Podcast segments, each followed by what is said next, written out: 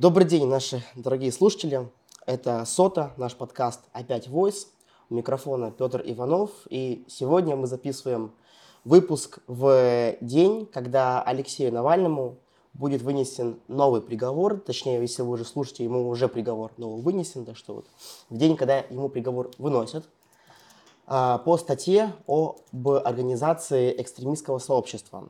А, и ему запросили 20 лет лишения свободы. Он уже лишен свободы, но ему запросили еще 20 лет колонии, но уже не обычной колонии, не, не колонии строгого режима, а колонии особого режима. То есть это колонии, их называют также тюрьмы, э, где содержатся люди рецидивисты, содержатся люди, которые приговорены к пожизненному заключению. То есть вот, как, допустим, пишет РИА Новости, вот там, где сидят всякие насильники, маньяки, серийные убийцы, людоеды, вот такие самые-самые наиболее опасные террористы. Я вот читаю статью РИА Новости вот 17 года, такие времена, когда еще более-менее были вегетарианские. Вот где колония особого режима, это место, где содержатся вот такие вот прям максимально опасные для общества люди, как это все задумывалось, которых нужно изолировать, закрыть и посадить так, чтобы им там даже и ну, знаю, дышать было невозможно без согласия, без разрешения.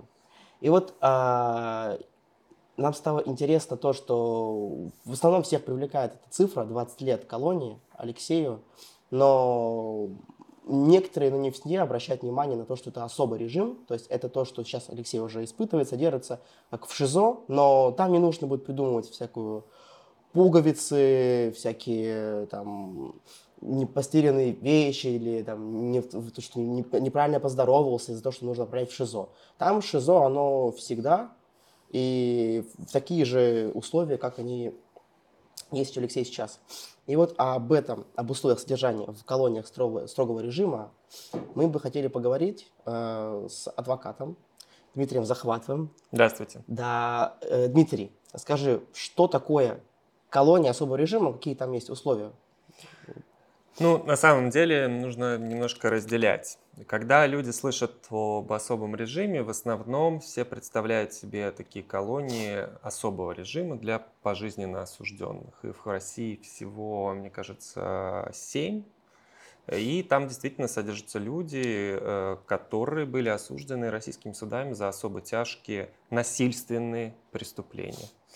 А, но э, немногие знают, что колоний особого режима на самом деле в России есть значительно большее количество, но э, для тех осужденных, которые не осуждены к пожизненному лишению свободы, просто осуждены на длительные сроки заключения или, может быть, даже на достаточно короткие сроки э, заключения, поскольку... Э, на особый режим, на короткий срок? Да, абсолютно, конечно, конечно, да, И... это допускается. Mm. Дело в том, что особый режим – это вообще режим содержания. Да?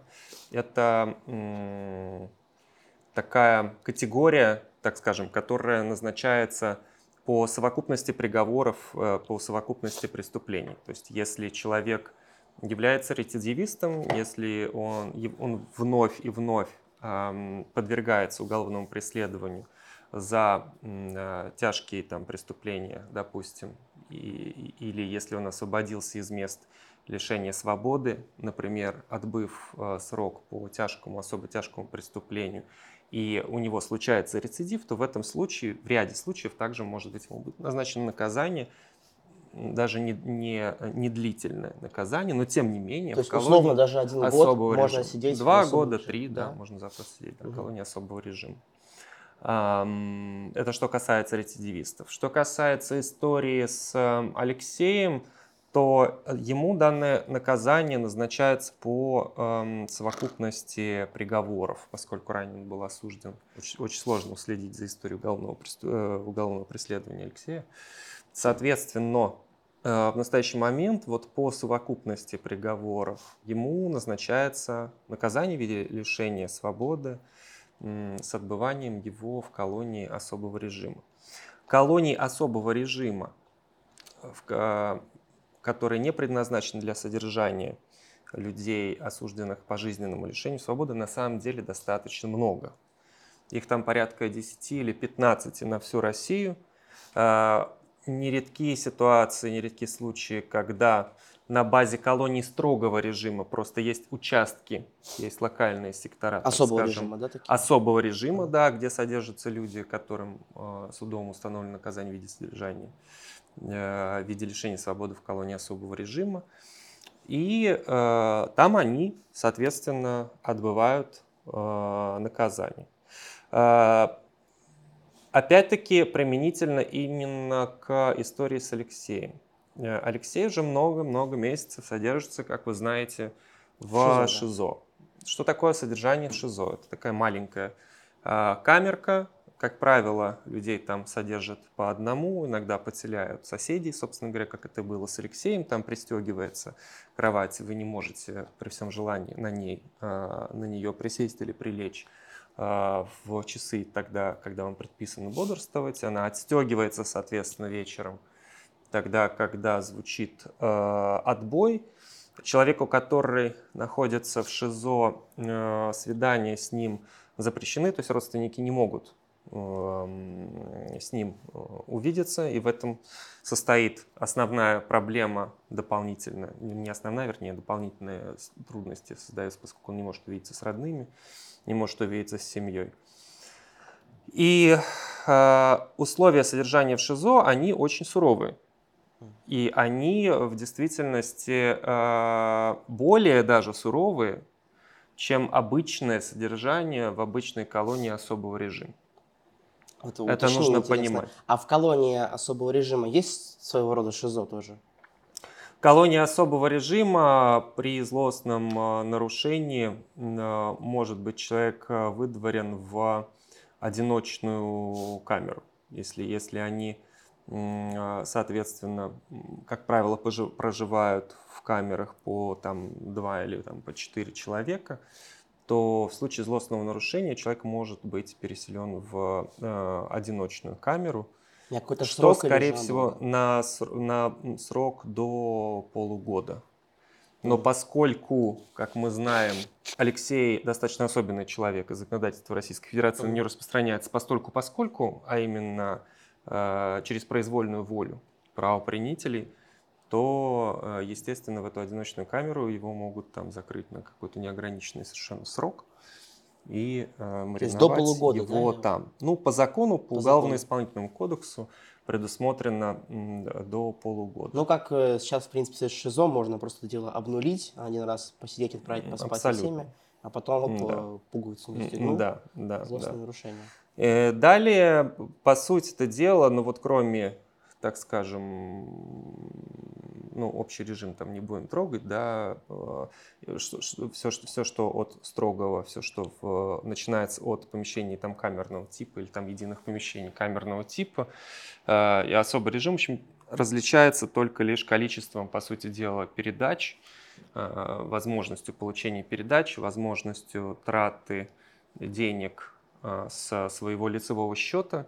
Если я не ошибаюсь, по-моему, на особом режиме осужденный может э, тратить что-то около 6 или 7 тысяч рублей в месяц со своего лицевого счета на покупку каких-то принадлежностей, которые ему необходимы. Наверное, лучше уточнить, что если вдруг кто не знает, что у осужденных есть свой собственный счет, да, ему можно деньги перечислить, он может начать что покупать в колонии, да, то есть как бы сделана такая система, в исправительных колониях, что можно, э, какой-то рынок там есть, и можно что-то купить, и даже за усуженные деньги зарабатывают. Алексей, если не ошибаюсь, он швея там по, по профессии в колонии, да, он это очень распространенная профессия для тех э, людей, которые э, находятся в условиях лишения свободы, да, отбывают mm-hmm. наказание. Э, но какой там будет вид производства в колонии особого режима, мы не знаем ровно так же, как мы и не знаем, в какую именно колонию он будет направлен. Насколько я помню,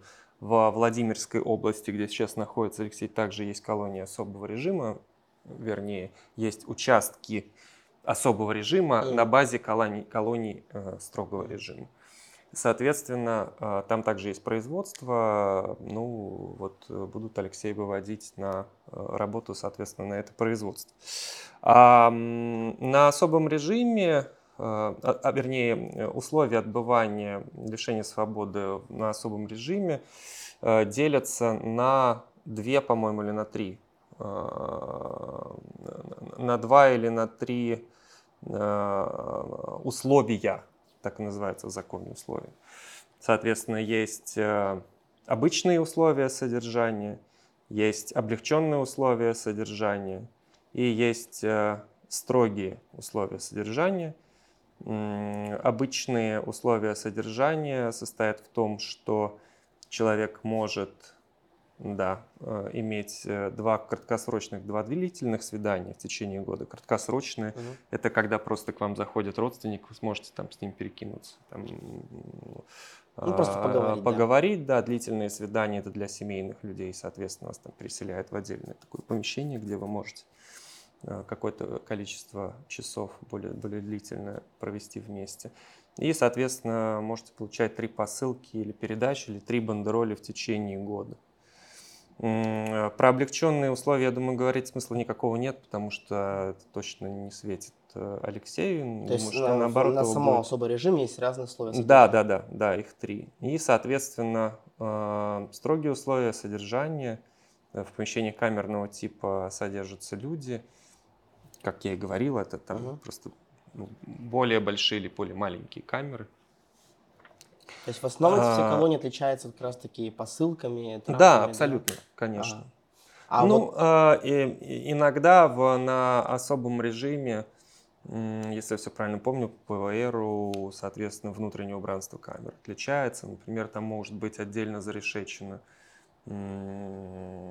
батарея, подходы к стенам, в которых расположено окно, и отдельно может, может быть стоять еще дополнительная решетка между входной дверью в камеры и внутрикамерным помещением, для того, чтобы сотрудник СИН, который будет заходить и проверять э, осужденного в этой камере, он, соответственно, имел возможность э, войти сначала в предбанник, который будет загорожен этой самой сеткой.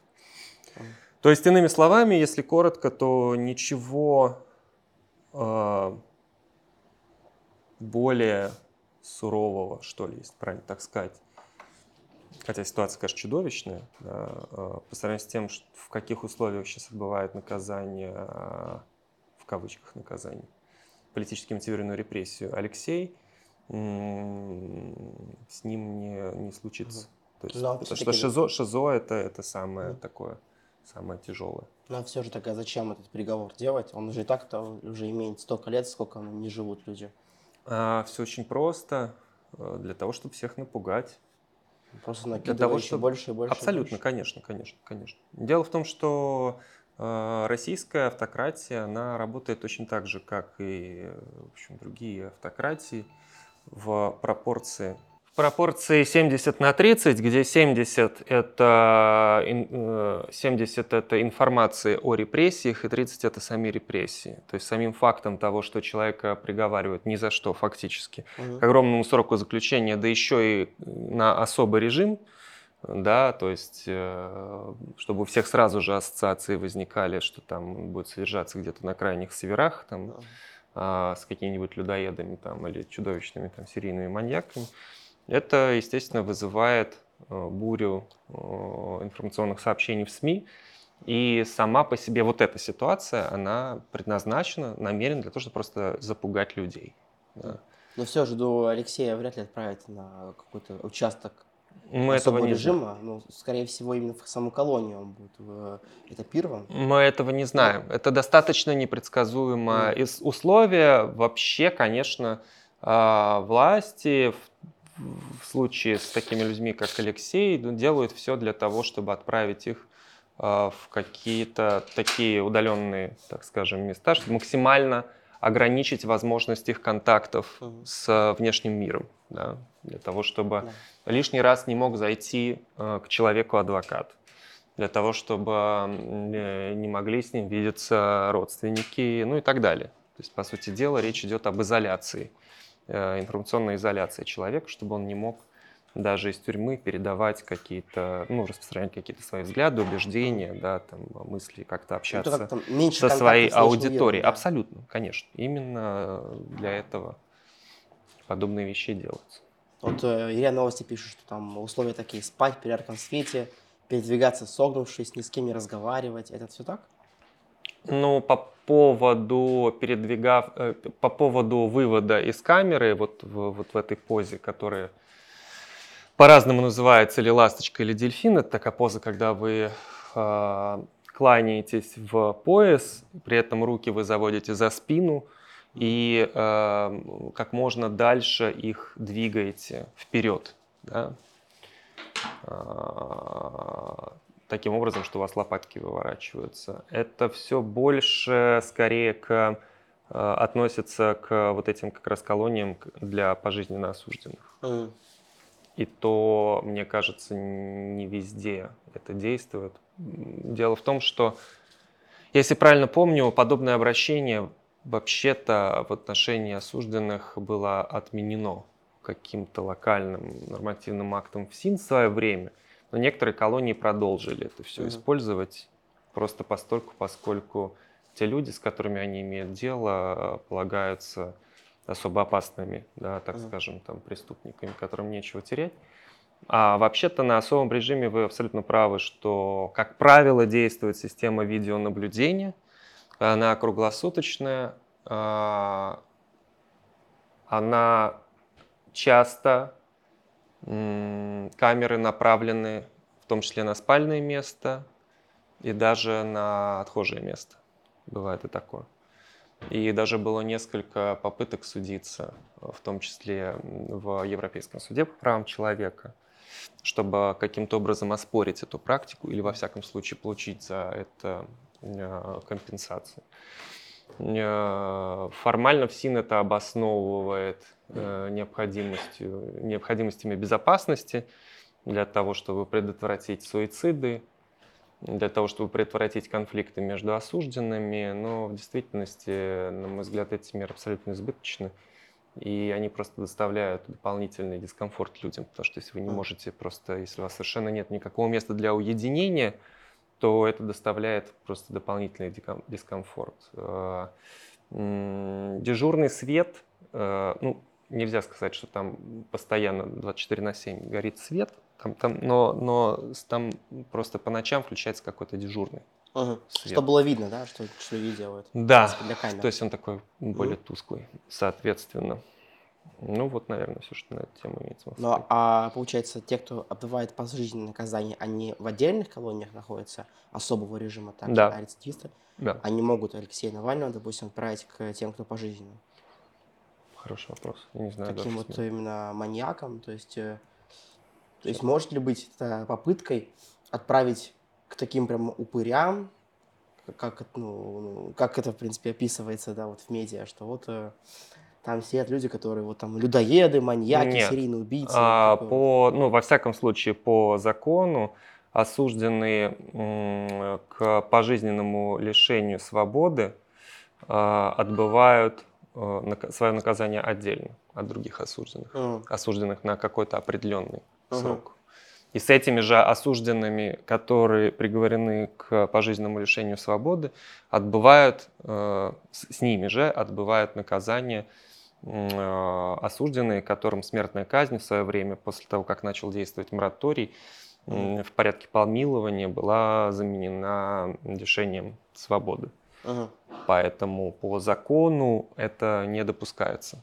Почему? Ну, объяснение этому достаточно простое, потому что те люди, которые бывают пожизненное лишение свободы, им, в общем, нечего терять, uh-huh. потому что следующего наказания uh-huh. уже, э, есть, разумеется, не э, наступит, так или иначе. Ну, условно, досрочно выйти им тоже нельзя, получается, там даже? Нет, а, возможно, через 25 лет, если я все правильно помню, через 25 лет,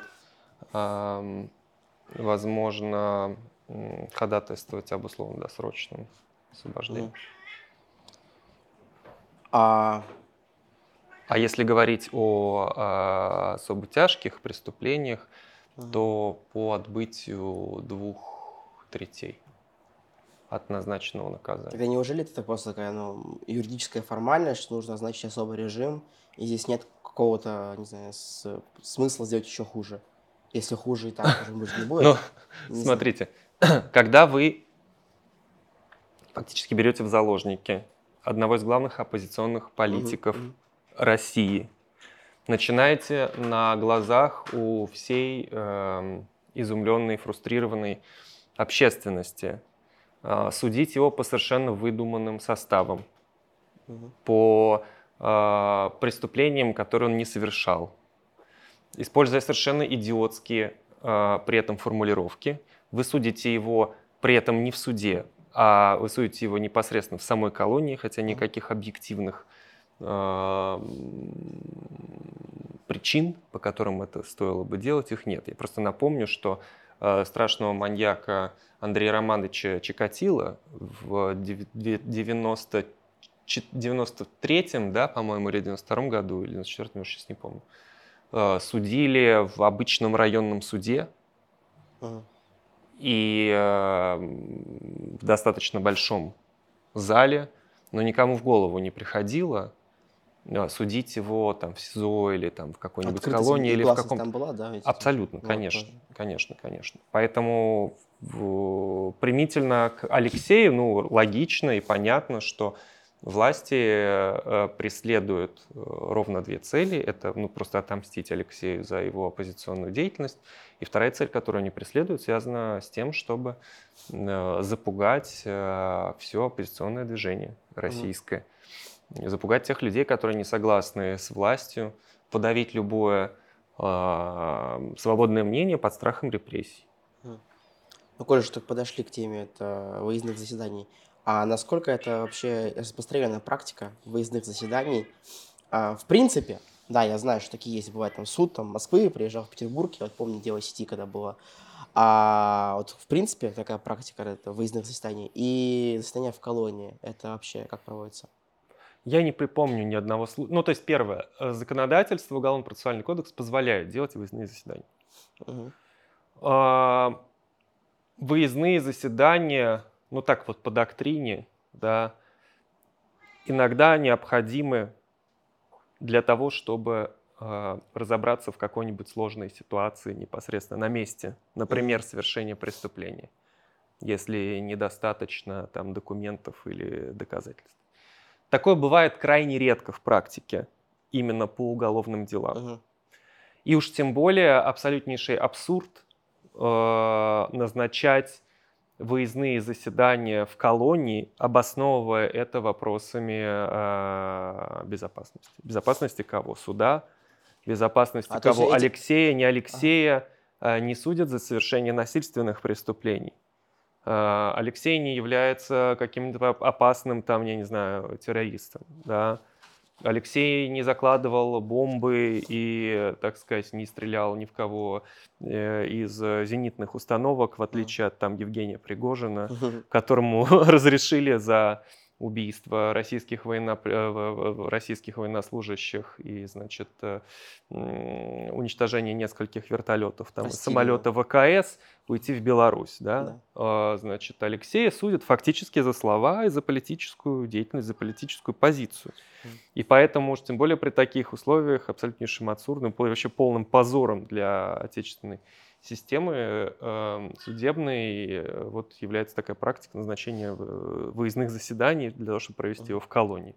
А, делается это все ради картинки, для того, чтобы, опять-таки, люди на все на это смотрели, ужасались, боялись. Картинка беспредела прям, что вот мы можем, да, что да, хотим, то и деворотим. Абсолютно, конечно, конечно, что мы с вами будем делать вообще все, что мы хотим. И вот первый, с кем мы это сделаем, это будет э, Алексей Навальный.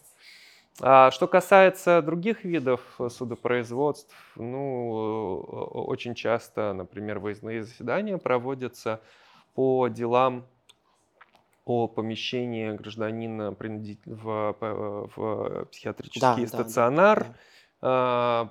и о э, продлении э, принудительных мер э, медицинского характера. То есть там прямо вот, насколько я помню, с одним таким случаем работал, то есть человека прямо в психиатрическую больницу приезжает судья, да. и там в каком-нибудь актовом зале. Да, абсолютно. Да, да, да. Это, это вот абсолютно распространенная практика, и такое там происходит, ну, то есть так, mm. это делается регулярно. То есть это вообще во всех субъектах Российской Федерации, в основном заседания, связанные с помещением на, в стационар, вот, и, и при разрешении, не при разрешении вопроса, а по вопросу о продлении принятых мер медицинского характера, это все производится в непосредственно психиатрических учреждениях.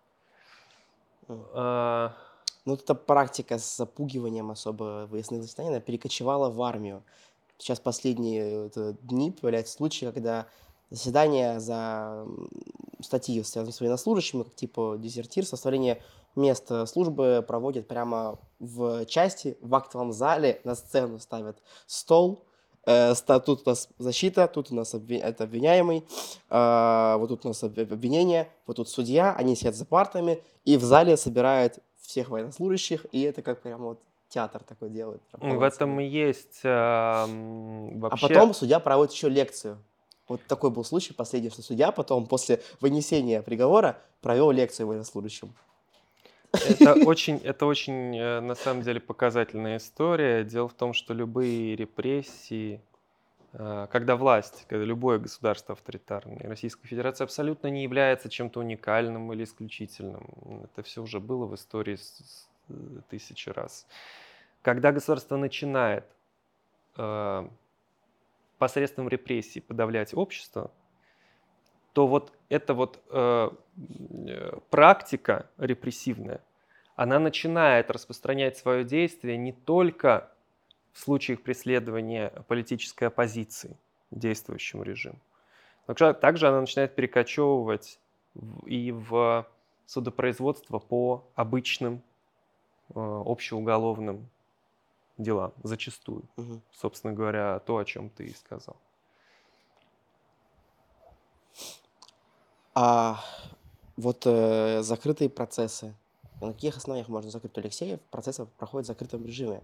В колонии еще в закрытом режиме, получается. А какие основания могут быть закрытия процесса? Вот чисто такая вот э, с точки зрения закона.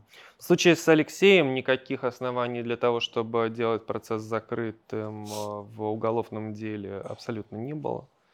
Значит, э, по закону процесс можно закрыть Э, в случае, если э, идет производство по э, делам в отношении несовершеннолетних, в случае, если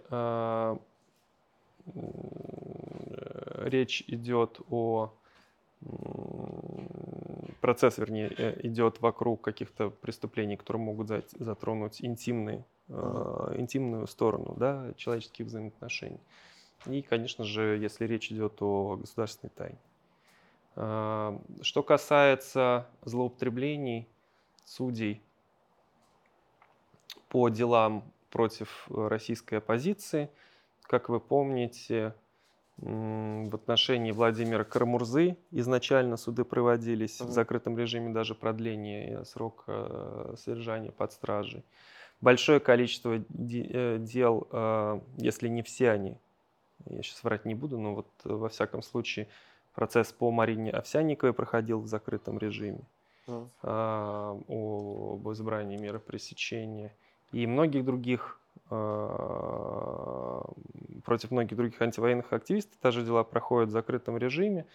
А, для чего это делается? Для того, чтобы суд не становился своего рода политической трибуной. То есть mm-hmm. под этим, подо всем есть совершенно четкий прослеживающийся злой умысел. А, для того, чтобы воспрепятствовать журналистам, чтобы они рассказывали про позицию человека, который привлекается к уголовной ответственности, и чтобы через судебную трибуну они не имели возможности транслировать. Через последнее слово особенно, да? Вот да, да, чтобы они не имели возможности. было вообще вот, э, никак нельзя было записать, даже на диктофон. диктофон да, что они не имели возможности просто транслировать да, свою mm. политическую позицию. Это тоже очень понятная история. Все-таки вот вернувшись к особому режиму, получается, это ну, не такая страшная вещь даже для Алексея, по крайней мере. И, и в целом-то для людей. То есть там такие же условия, как в обычной колонии. Мне сложно ответить на этот ну, вопрос. Смотрите, невиновного человека сажают ни за что. Да. Да, одного из лидеров российских оппозиций. Конечно же, это страшно. Это очень плохо, и это большой позор просто для нашей страны, что это происходит. Но если посмотреть на ситуацию с субъективной точки зрения э, и сравнить условия содержания Алексея в настоящий момент э, в ШИЗО э, с теми условиями, которые могут быть в колонии особого режима, то ответ такой, что ничего не поменялось. Потому Просто что... Плохое на плохое, да? Ну, буквально.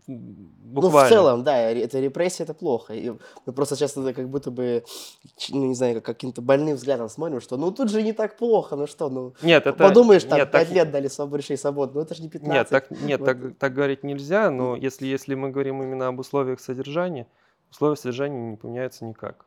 Угу. Человек как находился в депривации в очень маленьком помещении, а, без возможности связи с внешним миром, практически отсутствующий. Так он и будет находиться в маленьком помещении в отсутствии возможности связи с внешним миром. И, в принципе, его не могут там посадить с какими-то рецидивистами, такими пожизненниками. Ну, э, абсолютно не обязательно он должен отбывать наказание в одиночной камере. Mm. Это все происходит на усмотрение администрации. В одиночную камеру человека можно э, поместить за злостное нарушение режима.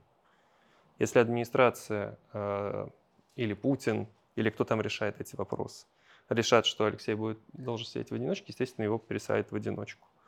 Но э, по закону, подчеркиваю, исключается вероятность того, что Алексей э, будет отбывать наказание в одной камере с человеком, который осужден к пожизненному лишению свободы. По закону это не допускается.